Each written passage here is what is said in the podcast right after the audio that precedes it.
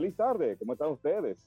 Como siempre, muy agradecidos y feliz de estar en contacto con los amigos oyentes a través del interactivo de la orientación, sábado de consultas, siempre con la compañía grata de la bellísima Marta Figuereo y la voz que encanta, Denisa Ortiz. Hola Marta, ¿cómo estás? Ay, hola Carlos, hola, eh, muy contenta de escucharte, de verte. Wow.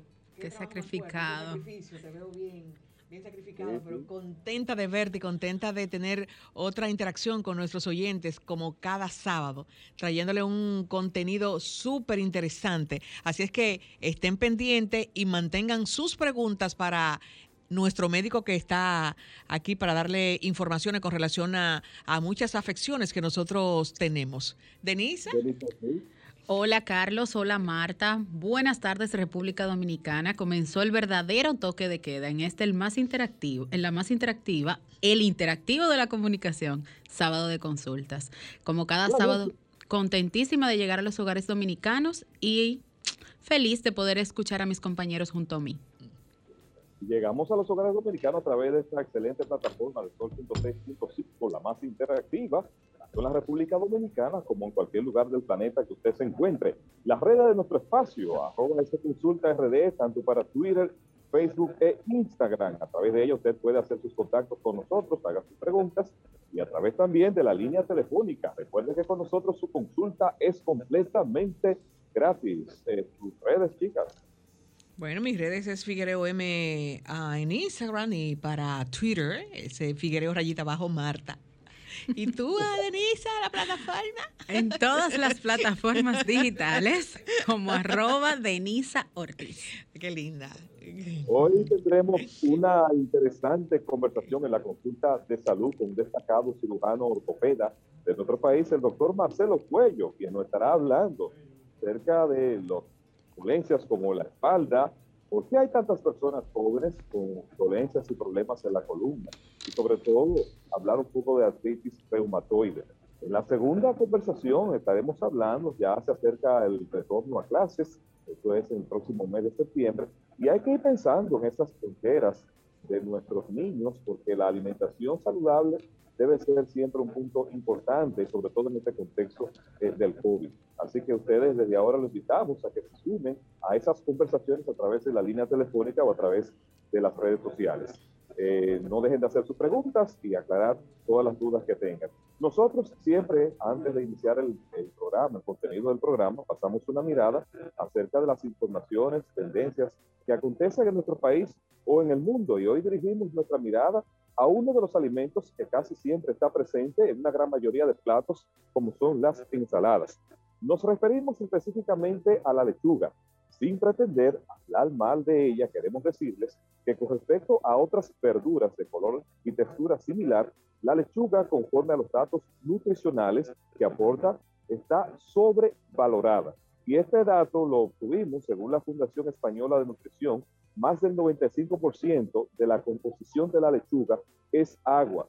Y por eso, cuando las personas eh, hacen sus ensaladas o hacen sus dietas basadas en la lechuga, pues al poco tiempo ellos tienden a sentir un poco, eh, un poco de, de, de, hambre porque la gran composición de agua que tiene, que tiene la misma. Entonces, hay otras, eh, hay otras verduras que tienen mayor cantidad de nutrientes y, y composiciones de fibras, como es el caso, por ejemplo, eh, de la cúrcuma, como es el caso también de la espinaca y el brócoli. En el caso de la, rúcula, perdón, posee el doble de ácido fólico que tiene la lechuga. En el caso del, de del, del este contiene eh, vitamina C y según ese estudio que está en esta importante revista, pues el brócoli se puede consumir crudo después de usted lavarlo adecuadamente y así es que puede aprovechar la mayor cantidad de nutrientes, sobre todo de vitamina C.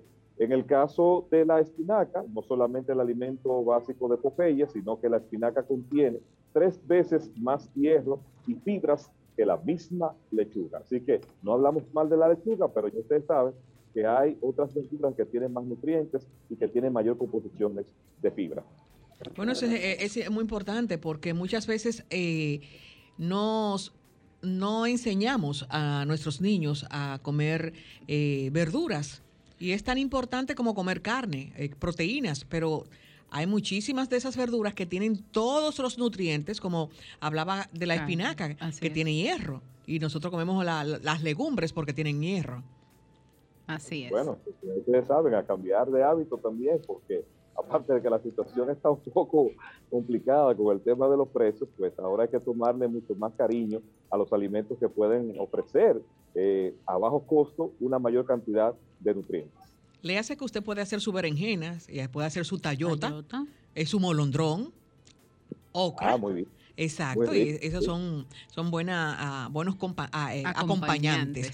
Tú sabes que nosotros aquí, la mirada breve que yo tengo es con, mientras en muchos países de Latinoamérica, nuestros países, hay una escasez de mano de, eh, trabajo. Muchas personas optan por, por salir del país para poder eh, tener un trabajo porque no hay realmente hay muchas muchas quejas. En Estados Unidos, según un reporte, eh, dice que hay de, realmente detrás de la falta de trabajadores en Estados Unidos. Hay muchos empleadores que le están ofreciendo más dinero por hora a sus ex empleados, eso luego después de la pandemia, eh, bonos, incluso estudios universitarios, horarios más flexibles, eh, porque hay muchos trabajos que en el caso de restaurantes, que no han vuelto los trabajadores, cocineros, camareros. Y muchos de esos, ahí vi en, en, Miami una cadena de, de, pollo que estaba ofreciendo 300 eh, pesos, 300 dólares. Y otra incluso están pagando para que tú te entrevistes para ir a ese trabajo. Hay unas razones que están comentando con relación a, esta falta de interés por ir al trabajo. Una de este centro, el centro de debate de, sobre esas razones, dice que lo que creen es que las personas no quieren trabajar porque prefieren vivir de los beneficios que le está dando el gobierno. Tú sabes que en medio de la pandemia el gobierno de los Estados Unidos ha hecho unos aportes, unos beneficios. Incluso hay personas que aún están recibiendo 300 pesos toda la semana. Eh, eso dicen en el debate. Bueno, muchas personas están queriendo quedarse en su casa. Y, los que plantean que el tema es mucho más complejo, aunque la mayor parte de los empleos vacantes son aquellos que tradicionalmente han pagado salario más bajo. Eh, de hecho, hay trabajos de esos que antes pagaban, eran como 9, 10, 11 y están pagando 19 dólares la hora. Es decir, que hay una escasez de mano de obra en mucho empleo en Estados Unidos. Así es que no le estoy diciendo que se vayan, pero sería bueno que aquí podríamos, podríamos imitar esto, de que haga falta. Bueno, ya veremos. Bueno, como cada sábado mi mirada gira en torno a temas tecnológicos y hoy no va a ser la excepción. Pues les cuento, chicos, para que vean lo que es el, el poder de las redes sociales. La semana, hace dos semanas, la plataforma digital OnlyFans había anunciado que ellos iban a restringir lo que eran sus publicaciones y el contenido de las mismas. Pues les cuento que del pasado miércoles para acá, a propósito de todas las críticas suscitado por eso de sus usuarios, la compañía anunció que retrasará las políticas de cambios previstos en, las en la creación de sus contenidos. Eh, las críticas fueron realizadas no solo por usuarios inscritos, sino también por usuarios que son receptores o que iban a iniciarse en el negocio. Pues yo, eh, en un paréntesis, me excusa, que yo escuché diciendo, tendrán que volver a sus negocios las personas que están inscritas en esa página. Y que, bueno. Sí, así es. Porque la plataforma, eh, para nadie es un secreto que esta te permite compartir fotografías, pero también algunos videitos eróticos a cambio de dinero. Yo me suscribo, por ejemplo, Carlos crea la cuenta, yo me suscribo. Franklin dijo eso, Carlos. Eh, yo me suscribo a la cuenta de Carlos. Para yo visualizar el contenido de Carlos, yo pago por ese contenido. Oh. Entonces, eh, ellos empezaron a explicar que esta, esta, esta temática o estas nuevas políticas lo que iban a hacer era que le iban a disminuir sus ingresos porque ya iban a tener que cambiar todo el contenido de la misma. Se presume que esta política iba a iniciar el primero de octubre, pero la empresa anunció que hasta el momento no hay fecha para el nuevo cambio. Siguen haciendo videos. Siguen haciendo sus videos. Bueno, la verdad es que es una estructura de negocio que se ha desarrollado, que tiene una alta incidencia. Y entonces, precisamente, su promesa principal era ese, compartir de ese contenido, de esa privacidad. Si a eso le ponen restricciones, pues entonces la plataforma en cierto modo perdería el impacto con el que inició eh, en la misma, ¿no? Así es. Bueno, nosotros vamos ahora a nuestra primera pausa. Antes quiero dejar un saludo a la ciudad de New York, compartir ahí este saludo con mi gran amigo y hermano eh, Giovanni Ruiz, quien está en sintonía siguiendo el espacio a través de Sol 106.5. Usted también se puede sumar. Y esperamos ahí que del tema que vamos a tratar, pues si él quiere que haga su pregunta. También el señor Joaquín González, que está en Tampa, Florida, está reportando la sintonía del espacio. Así que ustedes saben, vamos a nuestra primera pausa y cuando retornemos estaremos en la consulta de salud. Estás escuchando el interactivo de la orientación, sábado de consultas. Vamos, retornamos al interactivo de la orientación. Recuerden que sin salud no hay felicidad ni economía familiar que resista y es por eso que nuestro espacio se enfoca en la orientación. Vamos a conversar en este momento con un destacado cirujano ortopeda de nuestro país, el doctor Marcelo Cuello, quien nos hablará y nos explicará en detalle por qué es tan frecuente dolor en las espaldas y este padecimiento de la, de la columna vertebral en personas menores hasta de 40, de 40 años. Doctor, ¿cómo está usted? Muy buenas tardes, realmente agradecido de Dios y la oportunidad de poder compartir en esta bella tarde con todos sus radioescuchas. Y realmente, como siempre, un reto eh, cada vez que uno está ante la presencia, aunque sea en este momento por vía Zoom, de bellas damas como tu compañera. Así es, doctor. Doctor, explícanos, y esta epidemia que cada persona joven hoy en día, cosas que no se veían hace 20 o 30 años, es más común de quejarse de dolores de la espalda y cuando van y se hacen resonancias o otras evaluaciones, resulta que tienen hernias discales. ¿Qué es lo que pasa, doctor?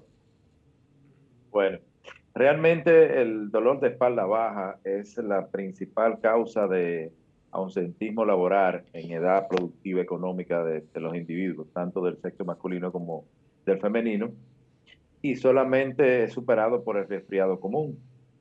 Por lo tanto, hay una gran, hay un sinnúmero de causas que pueden provocar el dolor de espalda baja. Eh, con relación a las hernias discales, lo que tiene que ver es con un compromiso o con una lesión mecánica, donde por anatomía tenemos los segmentos cervical, dorsal y lumbar de la columna. Las, las hernias son más, más frecuentes en la parte de mayor movimiento de la columna, como son la parte cervical y la parte lumbar. En lo que afecta a la espalda baja, en la parte lumbar, eh, entre, un, entre una vértebra lumbar y otra hay un disco intervertebral, que es una especie de, de bushing. Los que tienen carros saben lo que es un bushing, que es una estructura de goma que no permite que dos estructuras metálicas rocen. Y eso mismo pasa. El, trabajo del disco es justamente que las dos estructuras óseas no se, no choquen, no se, no se, eh, eh, no se toquen y por lo tanto cuando hay movimiento no hay dolor. En las partes donde no tenemos disco, lo que tenemos es cartílago articular, que son las facetas articulares y por eso el cartílago articular no tiene inervación nerviosa y por lo tanto no duele esos micromovimientos. En la medida que avanzamos en edad, o dependiendo del trabajo que hacemos, o dependiendo el peso que vayamos ganando o la actividad física, dependiendo de la edad y de qué actividad física se dedique la persona, y muchas veces por el mismo trabajo, que son las lesiones ocupacionales, se puede ir disminuyendo la calidad mineral ósea de la vértebra, pero también puede ir comprimiendo y disminuyendo eh, el, grosor del disco o en algún caso se puede comprimir y irse hacia detrás y comprimir la, médula espinal o las raíces espinales que van saliendo en esos segmentos y dependiendo del segmento que sea, va a haber dolor y otras sintomatologías como son la limitación funcional, la limitación del movimiento y la parestesia. Cuando hay parestesia, es lo que llamamos un pinzamiento radicular porque ya se compromete una raíz y eso es calambre, adormecimiento, sensación de hormigueo, pérdida o disminución de la sensibilidad, eh, que puede ser, dependiendo del segmento, desde, la, desde los dedos del pie, tobillo, eh, la rodilla eh, proximal, todo va a depender de qué, qué espacio esté comprometido. Pero hay una particularidad y es que el 75% de las personas en edades productivas económicas, o sea, que estén trabajando, me refiero desde los 25 hasta los 45, 65 años de edad, ese 75% puede estar afectado de tener una hernia discal y nunca en su vida tener una sintomatología. Y muchas veces el hallazgo es por otra particularidad. Por ejemplo, tú puedes tener un espasmo muscular lumbar que produce una contractura donde vas a tener dolor de la espalda en esa zona, como si fuera un cinturón apretado, pero no vas a tener eh, calambres, no vas a tener parestesia, no va a haber signos parestésicos. Y por lo tanto ahí, cuando hacemos estudios radiográficos, en una radiografía simple de la espalda podemos ver una rectificación donde se, se pierde la dosis fisiológica lumbar, entonces hablamos de un espasmo muscular. Y entonces se trata la parte muscular, que puede ser por debilidad o por un sobre, una sobrecarga mecánica, y va a mejorar el dolor. Pero si tú eres acucioso y puedes decir, mira, aquí veo este paso que está un poquito muy estrecho, prefiero hacerte una resonancia y podemos entonces hacer el diagnóstico, aún sin tener sintomatología, de que ese paciente tiene una hernia discal. Pasan dos cosas en ese momento. El paciente que no sabía que tenía una hernia discal y que nunca tuvo dolor, sencillamente va a hacer su vida sin dolor. Pero hay otros que dicen, a partir de ahí, entonces empiezan a hacer toda la sintomatología porque ya saben que tienen una hernia discal. Algo un poquito eh, eh, eh, hasta chistoso. Sí, es verdad. Pero lo importante es cuando el médico hace eso, hacer una buena educación con el paciente, con el entorno familiar, para explicarle que por la parte laboral, dependiendo de lo que haga, si es un trabajo de oficina, si es un trabajo de carga, empezar a cuidar esa espalda y hacer ejercicios que favorezcan la, la, la, la, la, a fortalecer la parte muscular de los músculos paravertebrales para que haya una, un balance en cuanto a la carga de peso. Con relación a, a, la primera parte de tu pregunta de las personas jóvenes, te hablé hasta ahora de personas en etapa productiva, pero una de las cosas que más nos preocupan o que nos llegan también en la consulta de los ortopedas es los niños en edad escolar, desde el primero, segundo, tercero, cuarto, quinto de la primaria y así subiendo. Y es por la cantidad de, libros, de mascotas que están cargando en las mochilas. Y sobre todo, que la mochila debe usarse con las lingas que van a, los hombros para apretarla sobre la espalda. Entonces cargaríamos el peso en el segmento dorso lumbar. Lamentablemente la mayoría de los niños y de los adultos la mochila la usan de lado o la usan con la jeringa muy larga y entonces el peso cae solamente en el segmento lumbar. Y por eso los niños muchas veces nos llegan con dolor lumbar y es producido precisamente por la carga con el tema de las mochilas. En ese momento lo que hacemos es educar a los padres, eh, tratar de cambiar mochilas por las mochilas con rueditas para que sea, sea más fácil arrastrarlas, por el tema de que a diferencia de cuando íbamos nosotros a la escuela, que llevábamos pocos libros, poca mascota, ahora realmente en cada día es una cantidad enorme de libros y entonces es, mucho peso el que se carga. Precisamente, doctor, hablando de niños, eh, yo quiero hacer una pregunta de eh, si usted está de acuerdo con relación, porque hay comentarios entrecruzados con relación a las botas que se le ponen a los niños cuando están pequeños y vienen con algunas deformaciones en, en las rodillas o que tienen el pie plano. pie ¿Cuál plano. es su opinión con relación a ese uso? ¿Sí Mira. o no? Eh, sí y no. ¿Por qué? ¿Por qué? Sí, ¿por qué? Porque en algunos casos sí pueden ayudar a mejorar eh, la forma de la pisada cuando hacemos los diagnósticos adecuados a tiempo. Es decir, por debajo de los tres años de edad, en la formación de, de la carga, en la formación de la, de la carga del pie, en la formación de, del puente, en la formación de los ángulos de carga, eh, tanto en el retro como en el medio y el antepié, con una buena indicación de unas botas, vamos a ayudar a que la naturaleza termine de hacer su trabajo o que acelere o no se contenga ese trabajo. No es que vamos a modificar 100% la mejoría con relación al uso de las botas. El otra, otra parte, cuando se hacen esos diagnósticos por, por encima de los 4 o 5 años, ya recorregirlo es con medios quirúrgicos. Me refiero a las patologías blandas de los pies, porque las que ya son estructuradas, no importa la edad, tienen que lamentablemente corregirse con procedimientos quirúrgicos, en una parte para corregir las partes blandas, o sea, tenotomía, el, alargamiento de tendones, eh, si nació con un pie congénito, con una lesión congénita como es el pie eh, eh, con los pies valgo o varo, si nació, por ejemplo, con un pie box, esos ya son procedimientos que necesariamente son quirúrgicos ah, de inmediato. Y la otra parte, que tiene que ver con los cambios fisiológicos que vienen por la postura dentro de la, del, útero de la madre, eso va a, ir mejorando en la medida que el niño vaya eh, eh, eh, creciendo y puede corregir espontáneamente. Pero modernamente se lleva muchos pacientes a cirugía para tratar de corregirlo más rápidamente porque hay una mucha, mucha preocupación por parte de los padres con relación a la estética o no. Y con relación a las botas, para salirme del, tema de las botas, en mi formación en un hospital ortopédico infantil, eh, teníamos siempre la disyuntiva porque una mitad de los profesores decían que eso no servía para nada, la otra mitad decía que era sumamente importante. Pero siempre recuerdo un profesor que nos decía, cuando el paciente le llegue, indíquele sus botas, porque de lo contrario se ve donde otro médico que no va a perder tiempo explicándole a la mamá o a la abuela y le va a indicar la bota. Entonces, generalmente decimos que indicamos las botas en muy pequeños casos para el cerebro de las abuelas, no para los pies de los niños.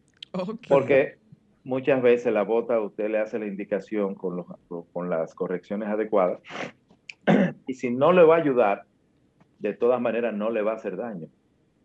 Pero desde el punto de vista de la parte eh, mental, los padres, las abuelas van a dejar tranquilas a las mamás y al papá de que son padres descuidados porque no le quieren arreglar los pies a los muchachos. Bueno, y tan incómoda que son esas botas, doctor. ya tenemos en el país una muy buena calidad y una muy buena cantidad de cirujanos ortopedas que hacen cirugía de correcciones y que manejan sumamente bien adecuado el tema de las deformidades eh, en, los pies y en, en las desviaciones axiales de las piernas de los niños.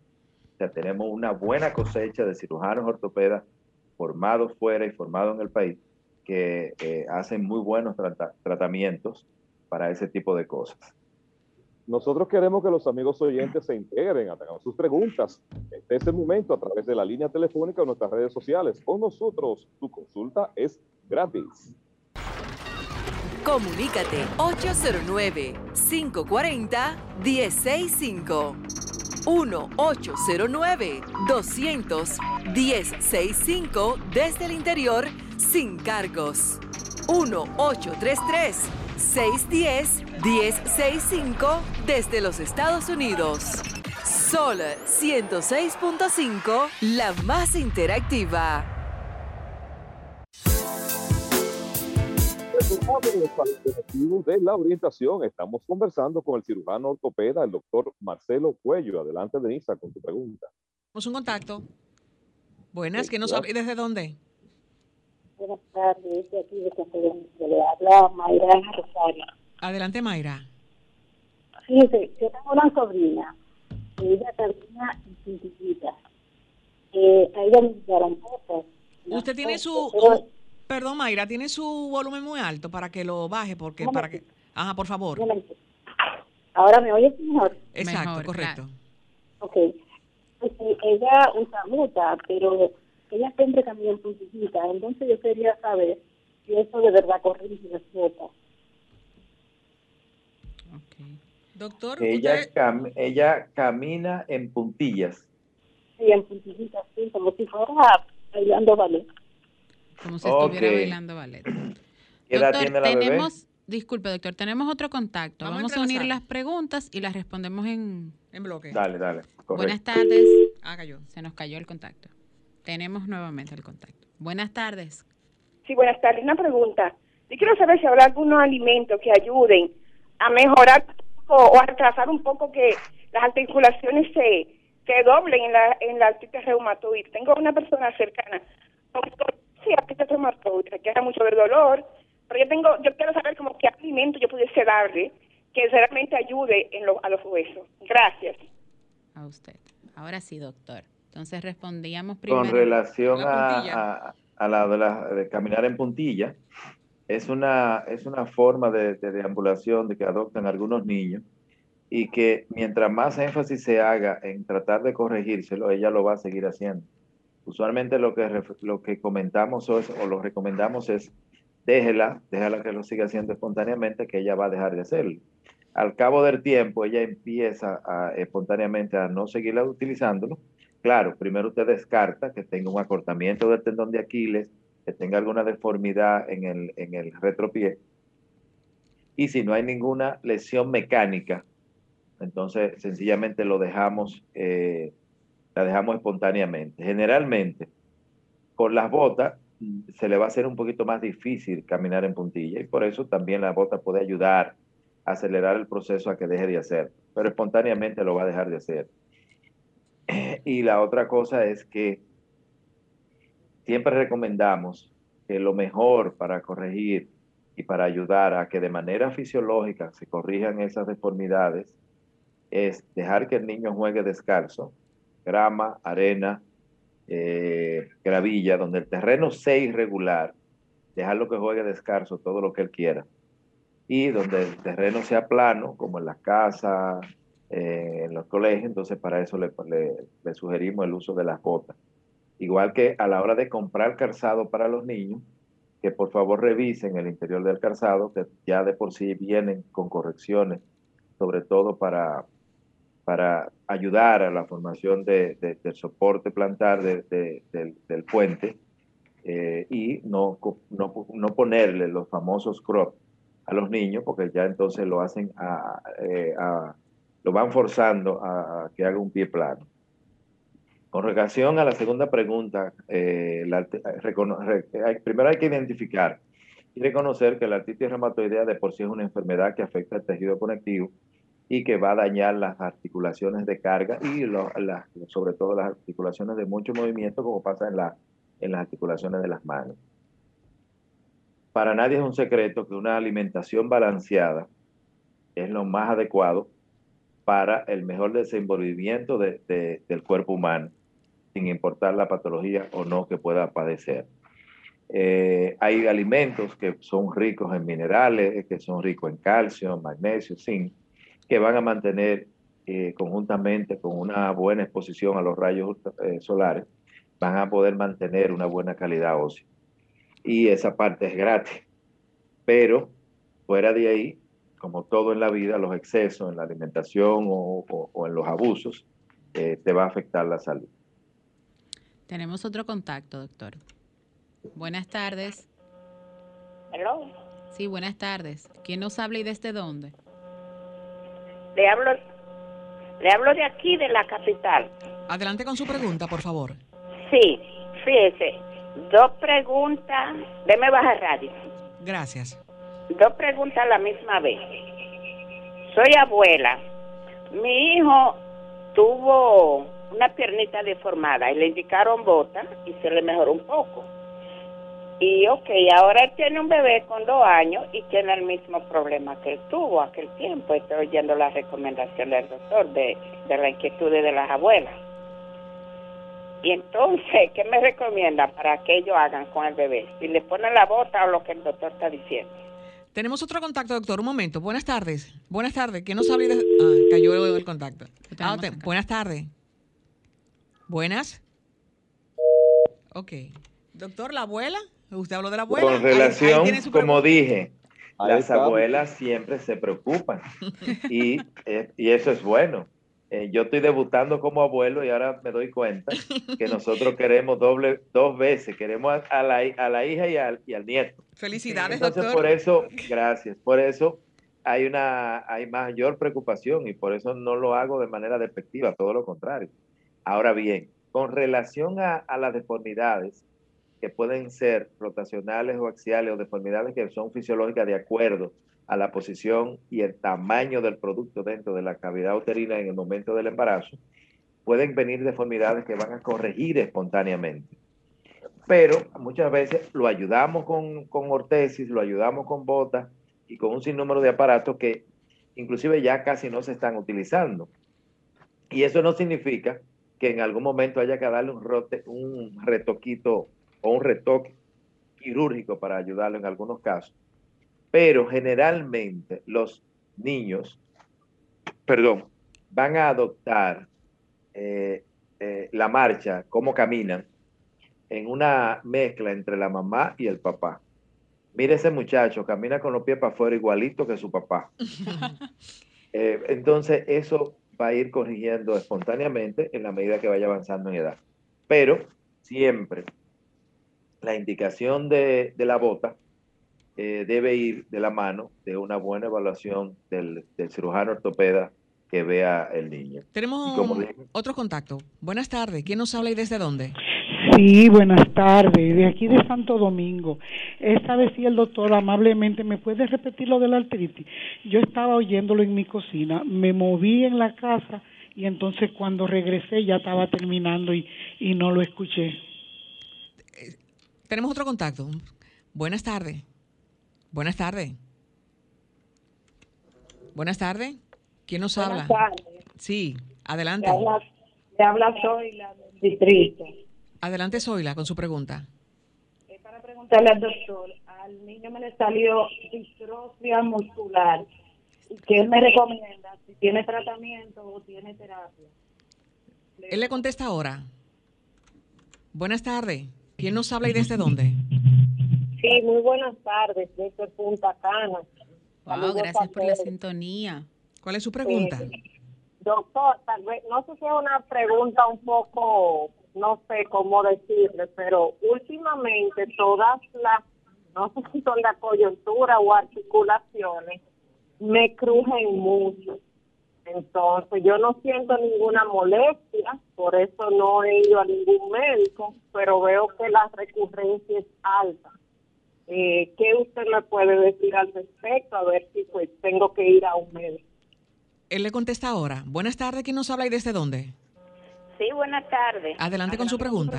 Soy el, soy la señora que hablé, que llamé por mi nieto y la piernita de voz. Ya recibí la respuesta del doctor. Pero mi segunda pregunta es sobre la artritis. Yo tengo osteoartritis degenerativa.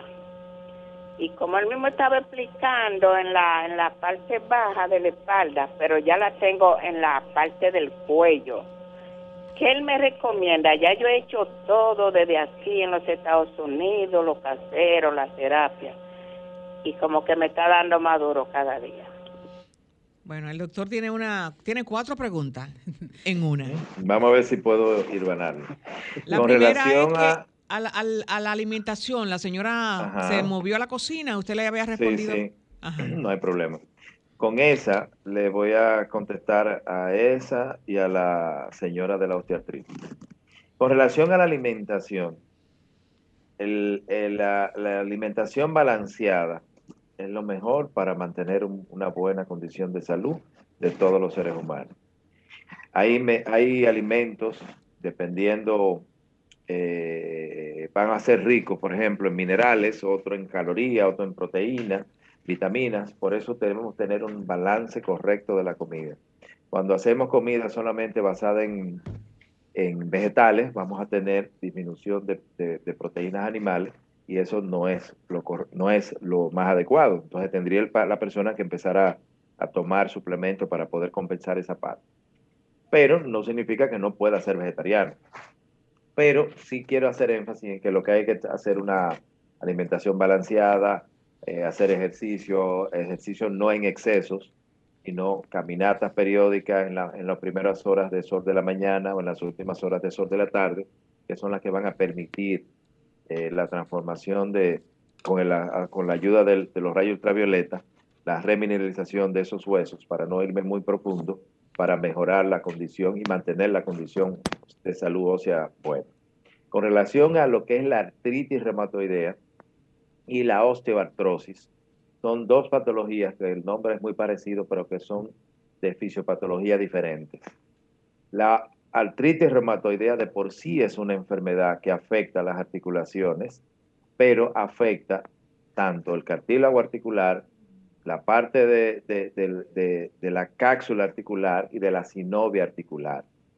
La sinovia articular es la que produce, es la que produce el líquido sinovial que mantiene lubricada correctamente la articulación para mejorar los movimientos y mejorar la fricción que se produce en los movimientos cuando caminamos, cuando corremos, etcétera, etcétera. Entonces, muchas veces, cuando empieza a afectarse por el problema del, del proceso inflamatorio generalizado que produce la artritis reumatoidea y que puede ir deformando la articulación, porque muchas veces el punto de apoyo es tan doloroso que hace que el individuo cambie la forma de pisar y entonces ahí vienen las deformidades y el desgaste de, un punto, de ese punto de apoyo y acelera el proceso de destrucción del cartílago. Entonces, a diferencia, el, el, dolor de la artritis reumatoidea siempre 24 horas, en reposo o en movimiento. Y generalmente hay que utilizar, dependiendo del estadio en que se diagnostique, y las articulaciones afectadas, un sinnúmero de medicamentos que, hay que utilizar. Con relación a la osteoartritis o la osteoartrosis, o artrosis como tal, la artrosis no es más que la, el envejecimiento normal de una articulación de cartílago. ¿Cuáles son esas articulaciones por lo general?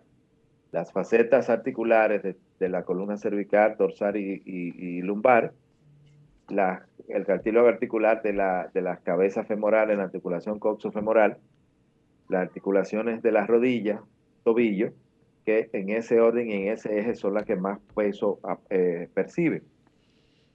Entonces el cartílago, cuando nacemos, nacemos con la cantidad de, de células de cartílago articular para toda la vida.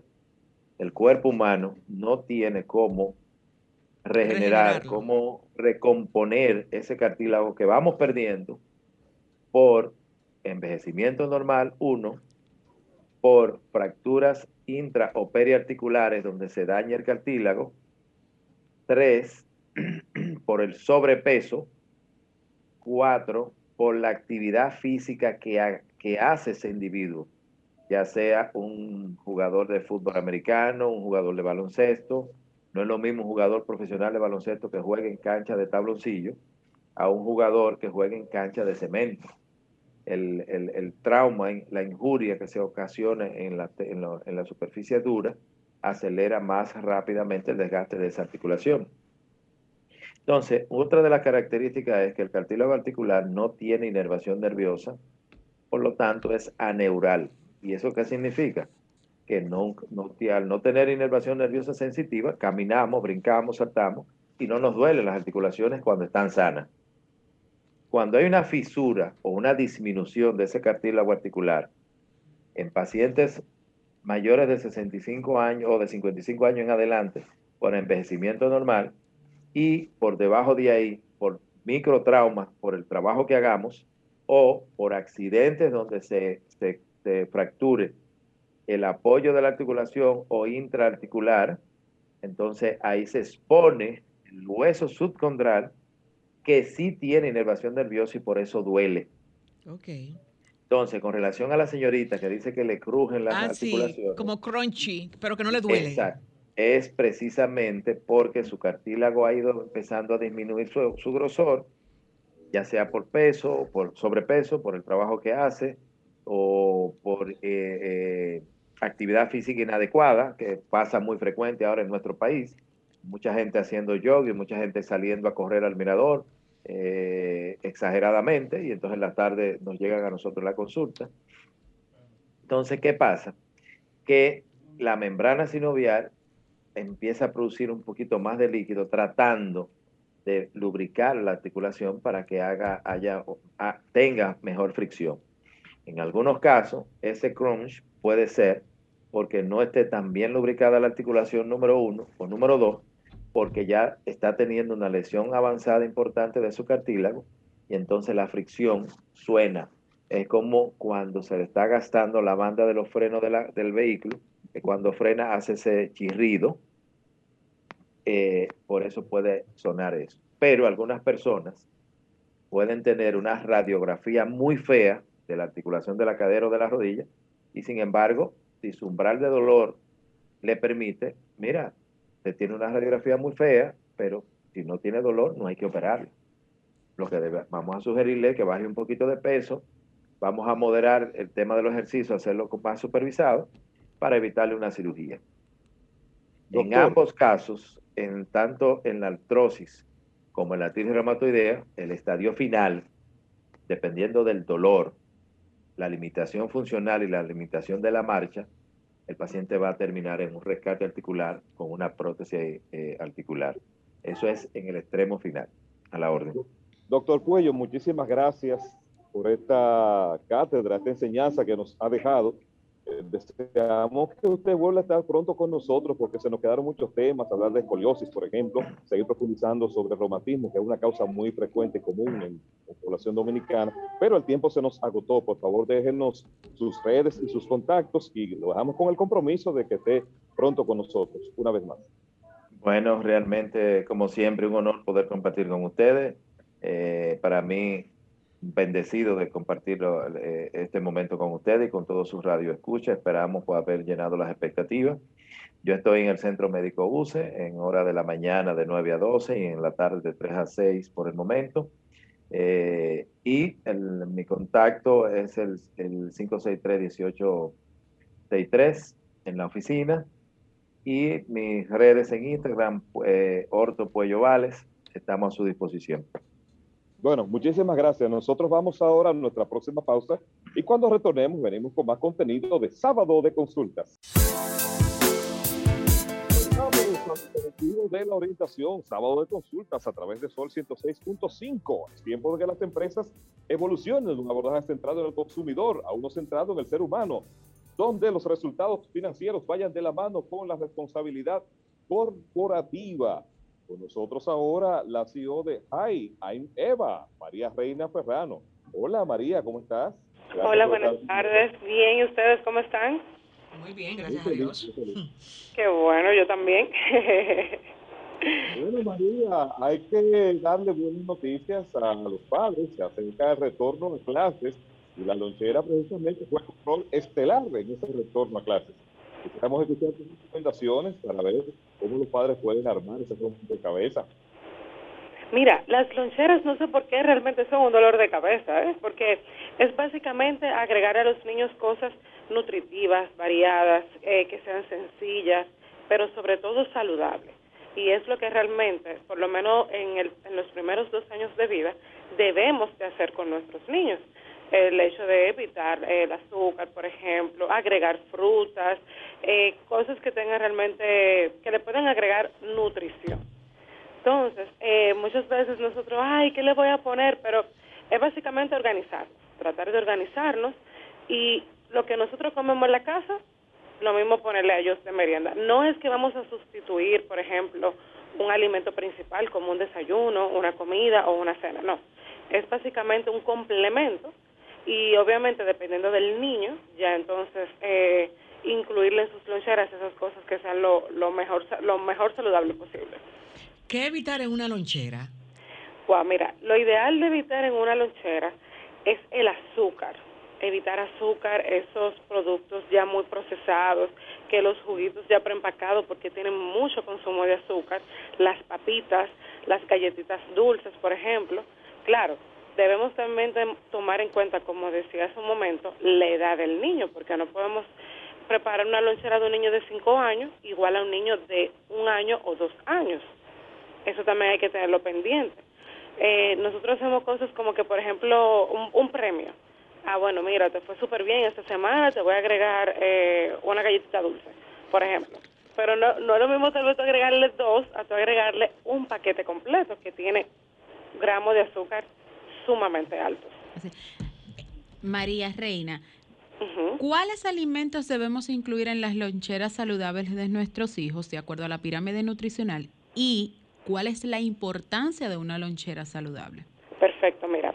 Eh, como te comentaba hace un momentito, la importancia de, la, de, una lonchera saludable es que, por ejemplo, si es nutritivo, eh, tú le vas a poner ahí alimentos que obviamente son eh, naturales, eh, variada, te va a dar un, plus de que el niño se aburra, no se te va a aburrir, eh, sencilla, porque no es lo mismo tal vez eh, en un colegio tú ponerle algún alimento que sea incómodo para el niño comer, por ejemplo, si el niño está hasta el mediodía, tú ponerle tal vez un mangú, por ejemplo, que tal vez era un poquito más complicado, pero el mangú tal vez tú se lo podías dar de desayuno. Entonces, por ejemplo, ¿qué alimentos tú pudieras ponerle en la, a los niños? Eh, le puedes poner frutas, como por ejemplo trozos de manzana, le puedes agregar mantequilla de maní, le puedes poner trozos de mango, trozos de cualquier fruta que al niño le guste. Le puedes agregar nueces y pasas, le puedes agregar los palitos de queso, que a los niños les encanta, también eso le, le, va aportando. Sándwich, le puedes agregar alguna mermelada natural o también de jamón y queso. Eh, algunas quesadillas, eh, alguna tostadita con, con aguacate. O sea, hay mucha variedad, mucha variedad. Eh, la idea es uno organizarla, porque muchas veces lo dejamos para el mismo día y nos estamos volviendo locos. Entonces, si lo estamos ya organizado, que ya, no sé, el sábado, domingo, ya por lo menos sepamos en la semana comprar esas cosas que podamos usar, pues ya eso nos da a nosotros un adelanto y no volvernos locos el mismo día, por ejemplo. En el caso de que nosotros, eh, eso es, es, fácil prácticamente cuando son niños de 2 a 5 años, pero cuando ya el niño tiene eh, siete, de 7 a 10, cómo nosotros podríamos manejar eh, una merienda para una escuela, porque ya en esa edad muchos niños ya comienzan a, tener bullying, a sentir bullying con algunos de los amiguitos, de acuerdo a lo que tú le marques en la lonchera. Y son más selectivos también. Correcto. Pero mira, eso viene desde el inicio. Por ejemplo, yo con mi bebé, eh, cabe destacar que yo no soy una experta en esto, ¿eh? Estoy hablando en base a mi conocimiento, a lo que me ha resultado con, con mi hija y con, y con los hijos de mis amigos también. Entonces les decía, mi bebé, por ejemplo, tiene dos años, ella va a cumplir dos años ahora en octubre, pero mi hija te come de todo, literalmente de todo. Qué bueno. Entonces, ¿por qué? Porque desde que empezamos la alimentación complementaria, yo he tratado de agregarle todo y en mi casa hicimos un cambio de alimentación o sea, en mi caso tú no vas a encontrar papitas, tú no vas a encontrar jugos, tú no vas a encontrar esos alimentos procesados. ¿Qué pasa? Si ya, por ejemplo, es un niño que está acostumbrado a eso, la idea entonces es, la idea entonces es irlo manejando en la casa poquito a poquito e irle eh, intercambiando cosas en la lonchera hasta que el niño entonces eh, ya como que haga el, el, el, cambio de chip. No, no sé si me voy a entender. Sí, sí. Por ejemplo, que en vez de tal vez agregarle una papita, eh, tú le digas, mira papi, eh, mañana, hoy yo te voy a poner la papita, pero mañana vamos a cambiar la papita por, por una porción de fruta, por ejemplo. Pero también en la casa hacer el esfuerzo de que ciertas cosas que tal vez el niño no acostumbra a comer o que no le gusten, pues irse agregando. En relación al bullying, entiendo que nosotros somos los que le debemos dar seguridad a nuestros hijos, para evitar que tal vez se sientan reprimidos o se sientan con vergüenza con algunas cosas que, que llevan en su lonchera. En caso de que te lo comunique, que lo ideal es uno tener eh, una conversación con nuestro niño, cómo te fue, qué te parece tu lonchera, pues ya por ahí uno va evaluando y tal vez en vez de yo ponerle no sé, eh, un mangú, porque lo estaban relajando por el mangú, bueno, pues vamos a cambiarte el mangú por el sándwich, por ejemplo. Creo que con la comunicación eso se pudiera manejar. Así es. María, muchísimas gracias por tus orientaciones, por favor tus contactos y tus redes, que llegamos al final del espacio. No, muchísimas gracias a ustedes. Mis redes sociales son arroba de hola punto am eva. Por ahí pueden encontrar tips de alimentación, tips de loncheras y muchísimas cosas ahí que, que puedan aprovechar bastante. Bueno, nosotros llegamos al final del interactivo de la orientación sábado de consultas con Denisa Ortiz, la voz que encanta, Marta Figuerea va bellísima y Carlos Tomás del Pozo. Bye bye. Bye, hasta la próxima. Sol 106.5, la más interactiva. Una emisora RCC Miria.